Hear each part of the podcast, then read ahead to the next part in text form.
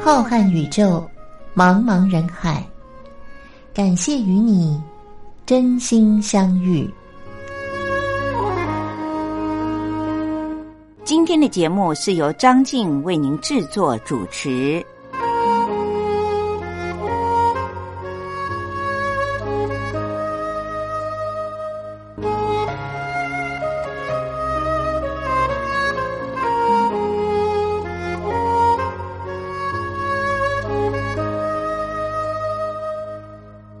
各位听众朋友，大家好，我是张静，很开心又到了星期天晚上的零点十分，光华电台所播出的《真心相遇》是由张静在空中陪伴着大家的时候了。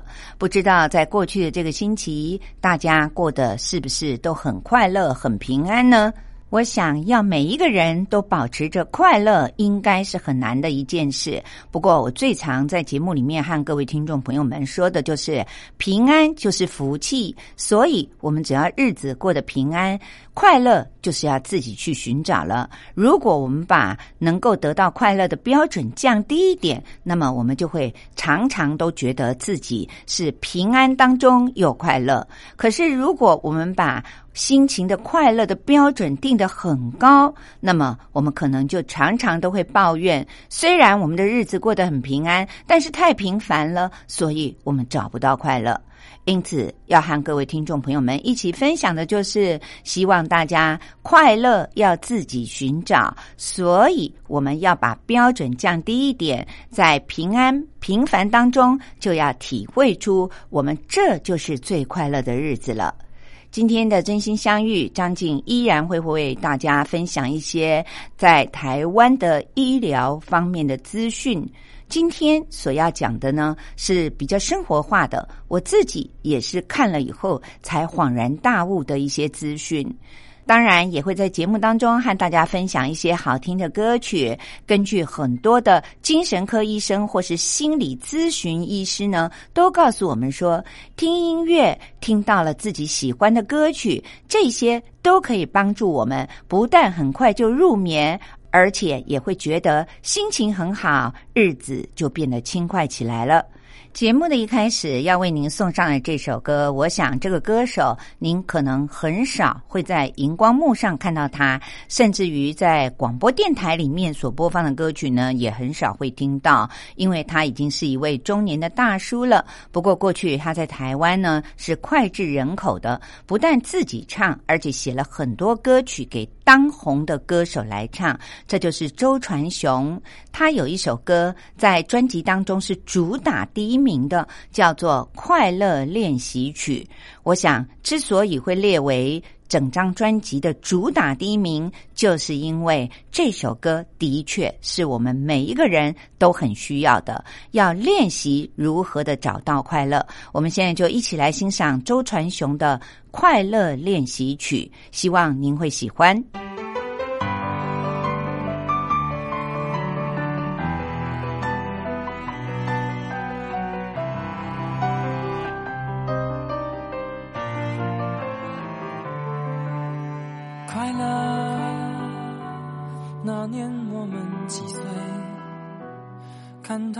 没学会，心里面住着一个鬼。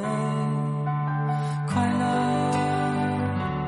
不是只红酒杯，狂欢换一次醉，醒来后也更黑。我以为长大一些，冷漠一些，对谁都防备。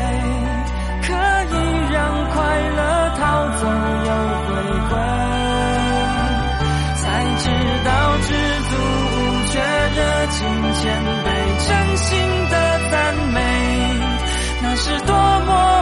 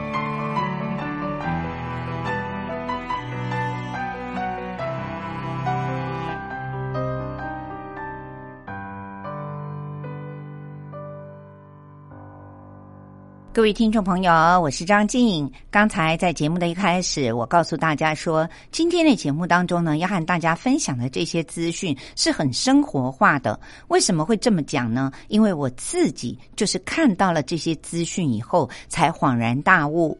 我想很多的朋友现在因为常常的看三 C 的产品，不论年纪，年轻人可能是因为上班必须要这么做，老年人可能是因为在家里退休之后太无聊了，不是盯着平板就是盯着电脑或者是电视、手机，因此很多的人都罹患了干眼症。像我自己也是，我曾经两次到眼科去就诊，因为干眼症实在是太严重了。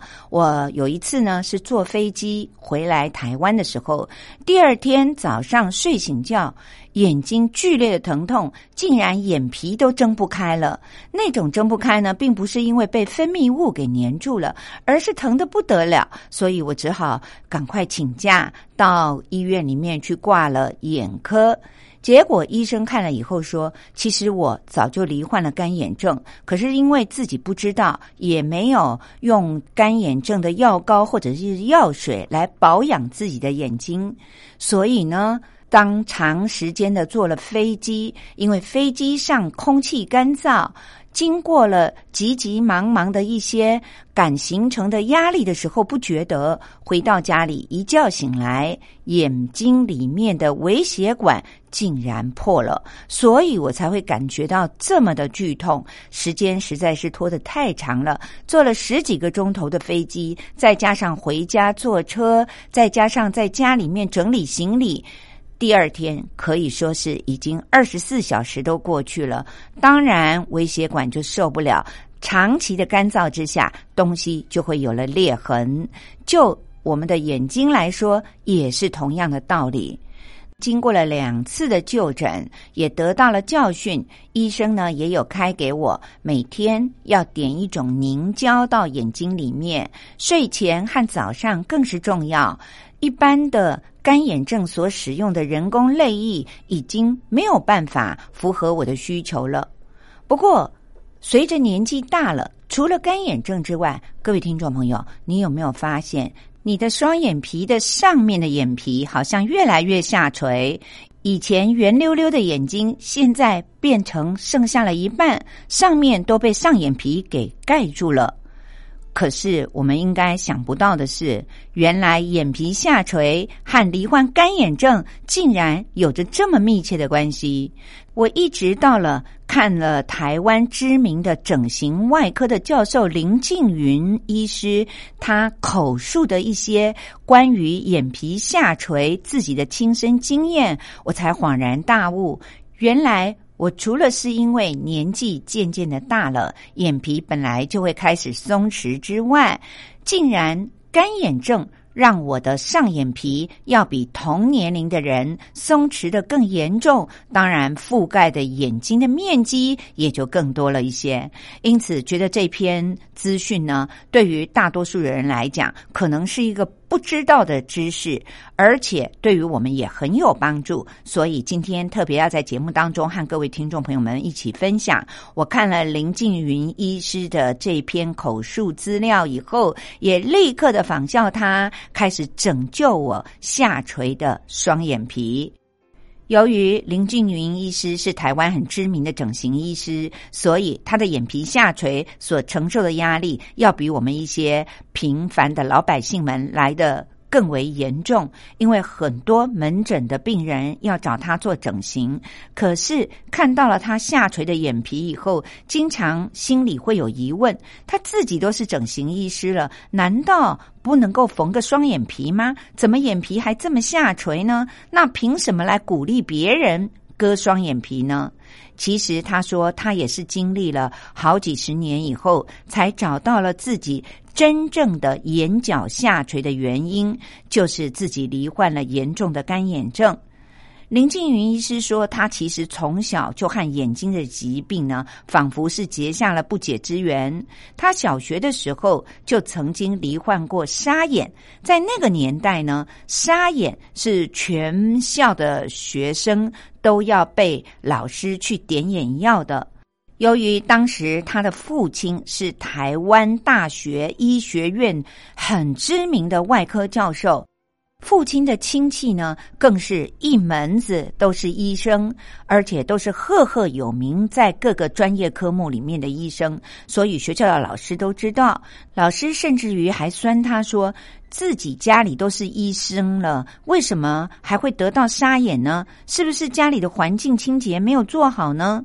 其实他说，他的父亲是知名的外科教授，母亲更是受日本教育的女人，家里打扫的简直就是一尘不染。为什么自己会得沙眼？他也觉得很奇怪。而沙眼也造成他经常眼睛会红肿疼痛。等到他自己高中毕业，考上了台湾知名的台大医学系以后，因为课业实在是太繁重了，用眼睛的时间当然也就变长了。之后，他的眼睛的疾病呢，也就随之恶化。有时候呢，是痛到睁不开，他还以为自己是眼睫毛倒插。这个在一般的眼科都知道，这种就是睫毛倒插。还有的时候呢，他不自觉的会刺痛眼睛，流下眼泪来。直到有一天，自己在医学院里面念书，念到了一本教科书上所描写的干眼症的情况，他才知道自己这种毛病呢，就是罹患了干眼症，只是比别人早了好几十年。他在中学和大学的时候就罹患了干眼症。我觉得这可能和林静云医生一直都是一个名列前茅的用功的学生有着关系，因为用眼太多了。不过当时台湾的医学界对于干眼症呢认知很有限，眼科的教授也说，很可能呢是因为干眼症而经常的引起慢性的角结膜炎，直到他担任。马街医院的主治医生的时候，又要常年的在手术灯底下为病人开刀，结果眼睛更干更涩了。三十二岁，他到香港去参加医学会的时候，和别的医生一起拍大合照，竟然自己的眼皮整个的盖上了眼睛，眼睛超小的。可是那时候他才三十二岁呢，所以他就觉得啊，我是不是眼皮太多了？既然自己是专攻整形外科，所以他就特别的去割了双眼皮，把多余的覆盖着眼睛的眼皮呢给手术掉了。手术之后的六天，他的角膜竟然干到了溃疡，还必须因为割双眼皮去住院。之后的三年，三十五岁的林静云医生再度的到美国去开医学会议。这就像张静刚才所说的，由于美国的气候很干燥，他又再一次的角膜溃疡，当时就在美国看医生了，这才确诊他所有的疾病都是因为干眼症而引起的。在经过美国的医生所做的泪液的测试呢，他竟然没有泪液，是零，因此才会经常反复的。并发慢性结膜炎，也被人误为是沙眼，其实是干眼症所造成的慢性结膜炎。而且他眼睛里的角膜呢，还得了弥漫性的擦伤，就是因为不知道而没有去治疗，才造成了这么严重的后果。这也解开了他长期心里的疑惑：为什么自己会常常不自主的眨眼？还有就是为什么自己才三十五岁，眼皮下垂的程度竟然要比同年龄的女性来的严重的多了？那么，为了要改善他的不舒服，他也曾经多次的去求诊和自己同样行业的别的眼科医生。他曾经做过在结膜上面打类固醇，甚至林静云医生还曾经请别的医生为他动了三次手术，切除他结膜上皮增生的组织。另外呢，对于他没有泪水这件事呢，眼科也帮他做了一个方法，那就是为了要留住眼睛所分泌的泪水，所以就把他上下的泪管给堵住。避免泪水呢流向了鼻腔里面，而可以留在他的眼睛里面。各位听众朋友，有一些尝试呢，可能我们没有透过专科的医生解释，我们是不了解的。因为林静云医生说，正常的泪水应该含有水分。还有黏液和脂肪，只是我们不自觉而已。好像泪水就只有水，其实它包括了这三样的成分。那么干眼症除了是泪水不够之外，成分也不对，所以就会造成他的泪水是混浊的，这样就妨害了一个罹患严重干眼症的人的视力。我相信收音机旁边有很多的听众朋友，可能在传统的观念里面都认为，尤其男性的朋友觉得流泪是一件很没有出息的事。其实流泪啊，有时候可以保护我们的眼睛，因为泪水里面有的泪膜，如果您从来不流泪，那么它就没有办法保护你的眼珠，这样也会造成眼睛里面的角膜的表面呢更容易被擦伤。了，那么干眼症到底有多么严重呢？林静云医生亲身的体会是，比如说他只要做多了手术，或者是今天的门诊时间比较长，那么他的眼睛的角膜就会因为摩擦而受伤，于是干眼症就更为加重，立刻觉得眼睛剧痛，而眼皮就自然的盖下来了。他有好几次都在手术室里面结束了手术门诊之后呢，赶到了眼科里面去挂急诊。那就是因为手术的时间过长啦，或者是门诊的时间过长啦，而让他这个严重的干眼症患者呢，因为眼睛剧痛、角膜擦伤而眼皮盖了下来，必须要找认识的。眼科专门医生来解决一个整形外科医生的问题，所以各位听众朋友，人家说术业有专攻，真是一点都不错。刚才和您聊了一下林静云医生切身的体会，也让我们对于干眼症还有流眼泪这件事情呢，有了更正面的看法。那么，我们先来休息一会儿，听一首好听的歌曲。待会儿张静就为您解释一下。林静云医生说，他几十年的切身之痛，由于他自己又是医生，所以呢，他在切身之痛当中呢，得到了许多知识还有经验。他会告诉我们。如何的保养自己眼睛的私房秘方？而且呢，林静云医生现在的眼睛也不是超小的喽，他的眼睛现在呢笑起来像一个美丽的月牙呢。各位听众朋友，到底什么是林静云医生的私房秘方呢？让我们听完了这首庾澄庆所唱的《快乐颂》之后。我们就可以明白，眼睛的问题解决了以后，不只是外观变得美丽了，而且整个的人看起来精神奕奕，也当然就会更快乐了。我们现在就一起来听听庾澄庆的《快乐颂》。Five, four, three, two.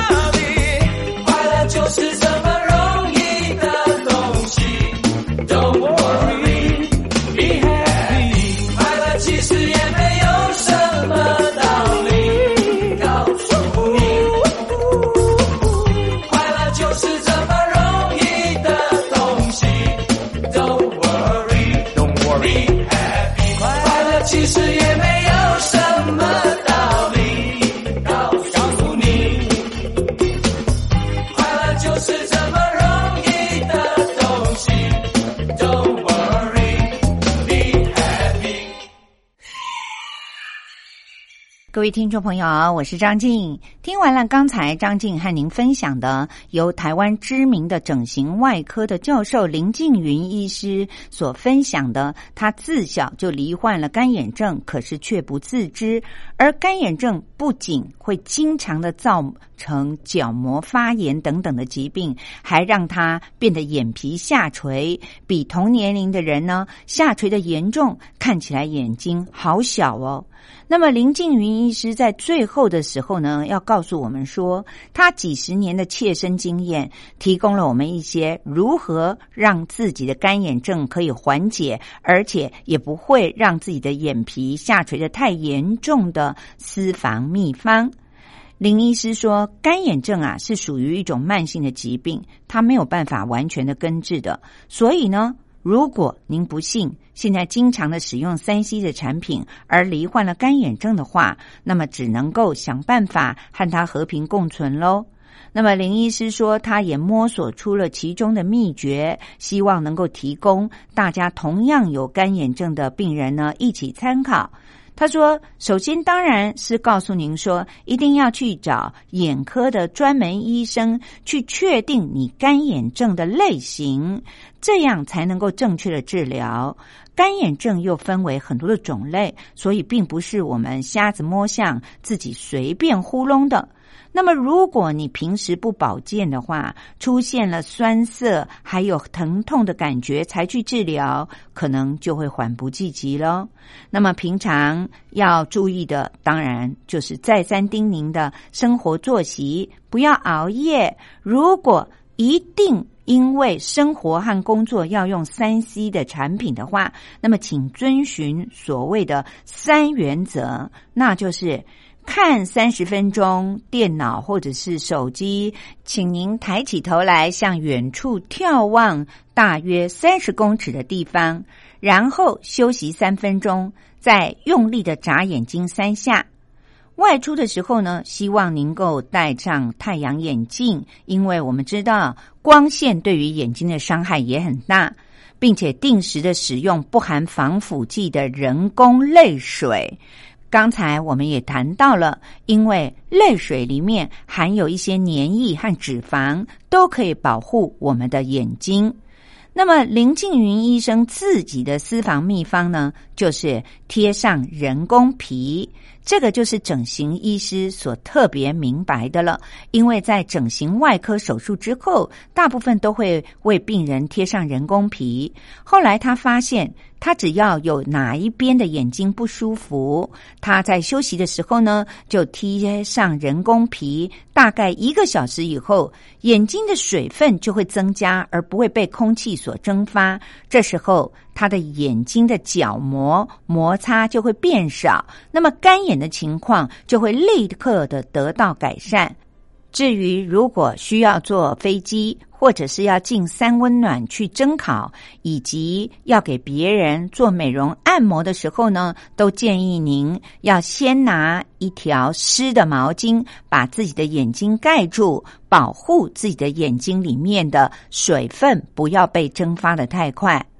在二零一七年的时候呢，因为台湾的一家眼科诊断了他的干眼症是缺水的，而且是缺脂肪的，并且呢，他的睑板腺功能，这就是眼睑的睑，睑板腺功能有一些障碍。那么睑板腺是做什么的呢？它就是负责分泌脂肪。可是林医师因为他的睑板腺分泌脂肪呢没有办法正常的排出来，油脂呢会凝固在眼睛里面，所以这些油脂呢也会摩擦他的角膜而造成疼痛。这家专门的眼科诊所。经过了诊断以后，确定林静云医生的问题，他就建议林医师说：“台湾因为有很多的生物科技的厂商，自己制作的东西呢也非常的精致，所以就介绍了一款台湾自己制造生产的热敷的眼罩。这个眼罩呢，温度可以控制在四十五度。”一天只要三次到四次，每一次十分钟，把这个眼罩呢热敷在眼睛上，就会让它没有办法排出的凝固的油脂呢溶解，然后透过眼角排出来，同时又促进了它的泪液可以正常的分泌，就减少了眼睛的干涩了。经过了正确的诊断以后。这个热敷眼罩是小兵立大功。林静云医生说，他每天都遵照眼科医生的嘱咐，用到三次以上。结果在一段时间之后，他的眼睛就恢复了九成。这也让他可以正常的替病人开刀、看门诊了。林静云医生今年到底多大年纪呢？各位听众朋友。他今年已经七十岁了，仍然活跃于台湾的整形医学界。虽然他的干眼症还是存在着，但是已经越来越不会影响到他正常的生活了。而且更稀奇的是，他现在照相呢，病人说看到他的眼珠，觉得他的双眼皮越来越漂亮了。其实呢，想想看，这个热敷眼罩价钱也不过台币的几百块钱而已，但是却解决了他四五十年来眼睛的困扰，让他能够正常的替病人们看诊，还有进行整形手术了。他说他自己亲身的经历，很希望能够分享给所有有干眼症的朋友们。他认为有些慢性疾病虽然不能够根治，但是我们找到和它共存的方法，一样的不会影响到我们的生活，也可以减少很多眼睛疼痛所带来的问题。各位听众朋友，今天和大家一起分享这则资讯呢，其实也是因为张静自己就被干眼症困扰了很多年。而我在看了这篇报道以后，立刻的上网去买了台湾的热敷眼罩。我现在每天乖乖的用三次，早上起床躺在床上，先用热敷眼罩热敷一次，然后中午休息时间就可以在工作的场所戴上眼罩，又可以小眯一会儿。晚上睡前再用一次，的确解决了我不少。干眼症所带来的困扰，因此特别的在节目当中和所有的听众朋友们一起分享，希望大家都能够借由林静云医生的私房秘方而得到对于眼睛很好的帮助。接下来又到了张静为您说历史故事的时间，欢迎各位听众朋友们继续的收听哦。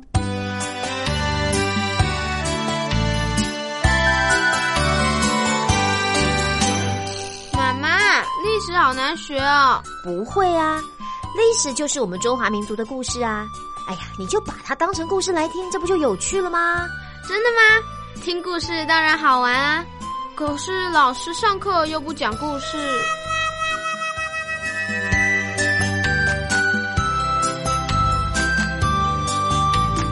听光华小学堂说历史故事。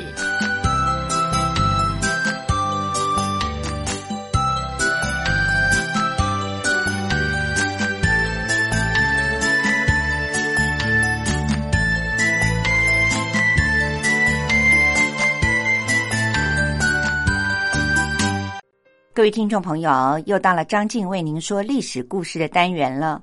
从今天开始，要展开一个新的阶段。张静将要为您播讲的内容，是依据着台湾的华资出版社所出版的一本书，书名是叫做《用图片说历史：从宫殿建筑与王朝兴衰中看见充满欲望与权力的宫廷故事》。虽然这本书里面有很多的图片，我们的听众朋友们看不到，但是他对于历史故事精彩的描述，我相信透过张静的播讲，您应该历历在目。这本书里面所介绍的帝王的宫殿，都不是来自于我们中国，而是介绍了欧洲非常著名的一些帝王的宫殿建筑物。我相信很多的听众朋友，您。都听过这些耳熟能详的宫殿，或许还有的听众朋友，您到欧洲去旅游的时候，曾经参观过这些宫殿。我们都知道，阅读是一件很愉快的事情，尤其是阅读历史。历史告诉了我们当时是什么样的文化。张静觉得翻译。编辑这本书的作者许如红，他在自序里面所写的，清楚明白的解释了张静为什么挑选了这本书来为我们的听众朋友们介绍。他在序里面是这样说的：遍布全世界各地的每一座宫殿，都是人类宝贵的文化遗产，作为帝王将相权位的象征，他们受到了特别的关照。雄厚的财力、优秀的建筑设计师，还有技艺超群的能工巧匠们，造就了宫殿建筑的卓越和辉煌，也映照着君王权势的强盛和武力的强大。因此，不同时代的历史、宗教和文化倾向，都可以在宫殿建筑上看见深深烙印的痕迹。单纯的就艺术的层面来看，没有任何建筑能够比宫殿更具有时代的意义了。尤其在宫殿的建造过程里，统治者们大部分都顺应了建筑发展的必然规律，从而能够使得这些具备了时代特征的建筑历久弥新。十九世纪之前的欧洲是人类文明发展史里非常重要而且又独特的一环。不同的民族冲突，还有疆域领土的争夺，宫廷内部的权力拉锯紧紧的交织在一起。宫殿建筑也在历史的跌宕起伏中，成为了诠释欧洲文明的重要线索。这些建筑物历经了罗马、歌德、文艺复兴、巴洛克、古典主义和洛可可式等不同的风格，也成为了人类历史的重要组成部分。因此，在这些时代背景之下，帝王的英武与昏庸，王妃的宠爱与哀怨，权臣的忠诚与狡诈，在宫殿这个舞台精彩的上演了。权力和财富所造就的骄奢淫欲的生活，利欲熏心的斗争，都可以作为后人对于历史的借鉴，也留下了很多未解之谜。带着这些疑惑以及对于历史的关怀，这本书对于欧洲宫殿背后的历史进行了系统的梳理，挖掘宫殿背后的动人故事。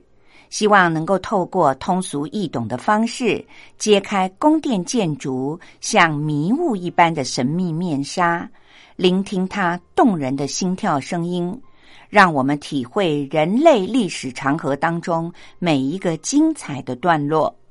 各位听众朋友，今天我将继续的为您介绍，虽然是建筑在西班牙古城格拉纳达的著名王宫阿尔汉布拉宫。但是它却是世界上保存的最完整的阿拉伯王宫之一。各位听众朋友一定会很好奇，为什么在西班牙的境内却有一座阿拉伯风格的宫殿呢？当然，这也是由于历史所造成的。这座宫殿建筑在格拉纳达城东的红色山丘上，在建筑当中又使用了许多的材料，都是红色的。所以，宫殿也常常被人称为红宫，而且阿尔汉布拉本来的意思就是红色城堡的意思。整座宫殿建筑群占地大约有三十五英亩这么大，四周环绕着高大结实的城垣和数十座的城楼，是一直到现在为止所存在的最早的摩尔人建筑了。它包括了被称为阿尔汉布拉城堡和上阿尔汉布拉的附属建筑。国王是住在壮观威严的阿尔汉布拉城堡里，而大臣和妃子们则是住在附属的宫殿里。阿尔汉布拉宫附近的花园是全世界著名的夏宫，春夏秋冬的夏。环境优美，气候宜人，也是难得可见的避暑胜地。站在这个地方，就可以俯视整个的城。花园的秀美，甚至于超过了宫殿建筑物的本身。附带的宁静的池塘和涓涓的喷泉，显得幽静而清凉。据说摩尔人，也就是阿拉伯民族，能够入侵伊比利半岛成功的根本原因，是一个绰号叫做卡瓦的美丽女人。她原本的名字叫做萨罗利达，是修达总督朱利安伯爵的女儿。有一天，萨罗利达在河边洗澡的时候，被新继位的罗德瑞看上了，于是就吩咐手下。把萨罗利达强行的带走，想要逼他结婚。虽然朱利安伯爵迫于罗德瑞的淫威，答应把女儿许配给他，但是对于这样的耻辱，却始终没有办法忘记。于是就集结了一批反对的势力，想要暗中颠覆政权。反对的力量使得罗德瑞这一方没有办法凝聚民心，全力的抵抗摩尔人，最后也导致了国家的沦陷。罗德瑞的失败为摩尔人敞开了伊比利半岛的大门，他们就像龙卷风一样的席卷而过，一路南下。在萨拉曼卡，摩尔人消灭了仍然忠于罗德瑞的极少数的部队，也宣布西班牙归于伊斯兰帝国了。这样，曾经抵抗过罗马军团两百多年的西班牙，不过在区区的几天里，就沦为了穆斯林的殖民地。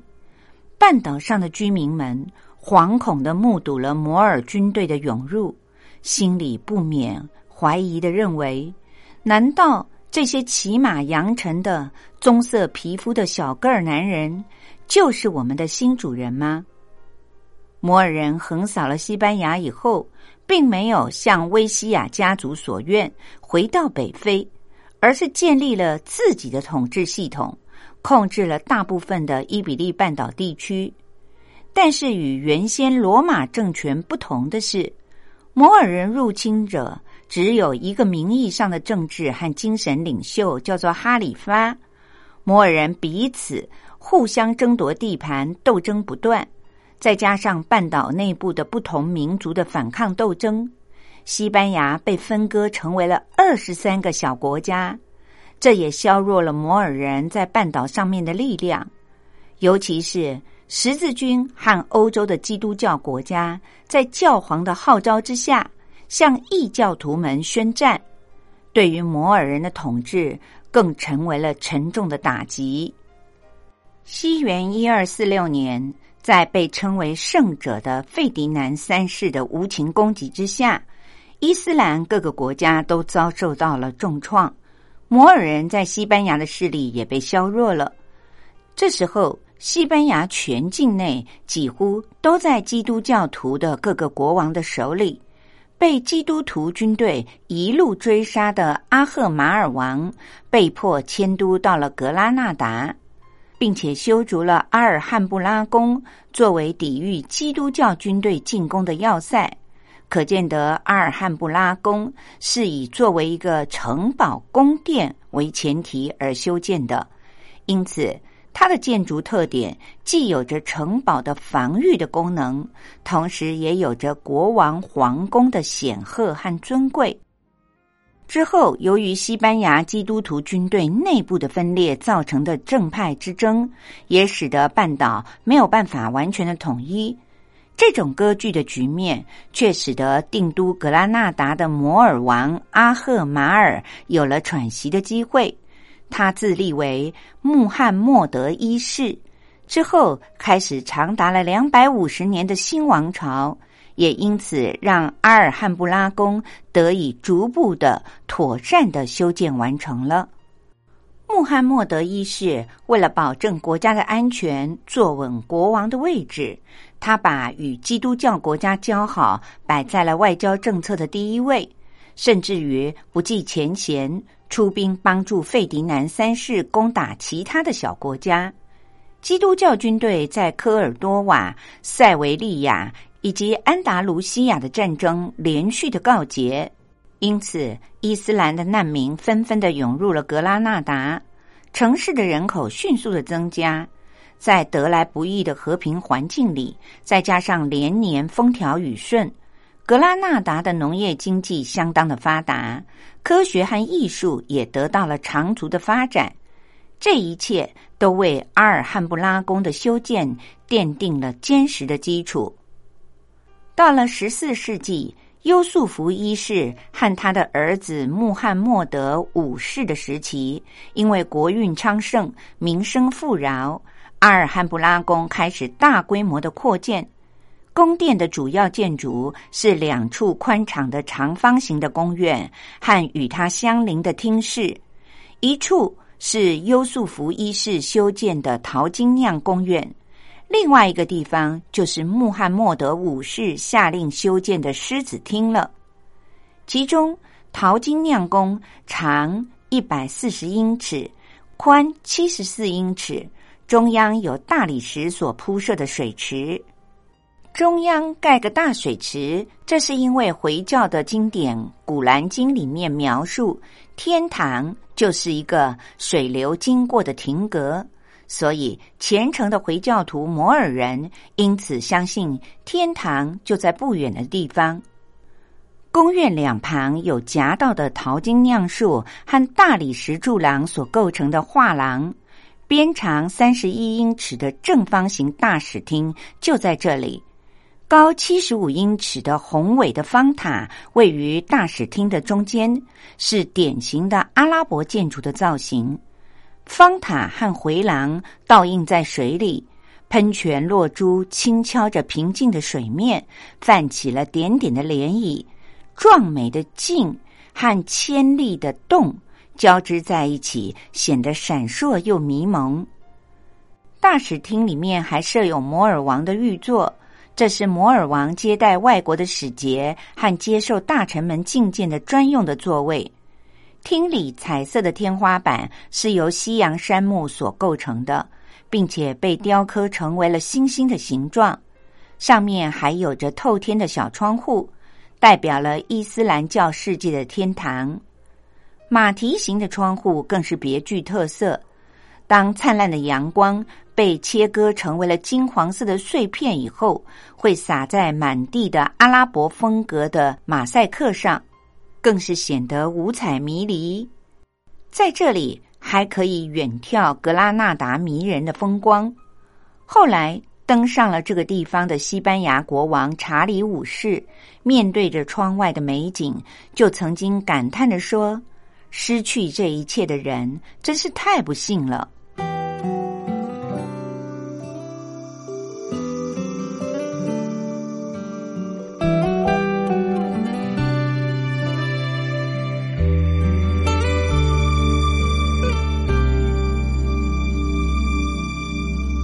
各位听众朋友，我是张静，感谢您今天在收音机旁边陪伴着张静度过了这一段时光。今天在节目里面和您一起分享了一些生活上的资讯。现在因为使用三 C 产品的关系，所以罹患干眼症的朋友一定很多。除了要找专业的医生去诊断您是哪一种干眼症之外，当然，在门诊当中，医生所开的人工泪液或者是一些凝胶，都是生活当中不可少的。不过，这种慢性疾病既然不能够根治，就让我们和它一起好好的共存吧。今天的节目进行到这里，又到了张静要和大家说再会的时候。除了感谢您的收听之外，也希望下个星期同一时间，您可以继续的收听张静为您主持的《真心相遇》。祝福大家在接下来的这个星期都平安、健康又快乐。您待会儿听到的这首歌曲，就是张惠妹所带来的《我要快乐》。张静希望所有的听众朋友们。大家一定要自己去寻找快乐哦！谢谢您的收听，我们下星期再见，拜拜。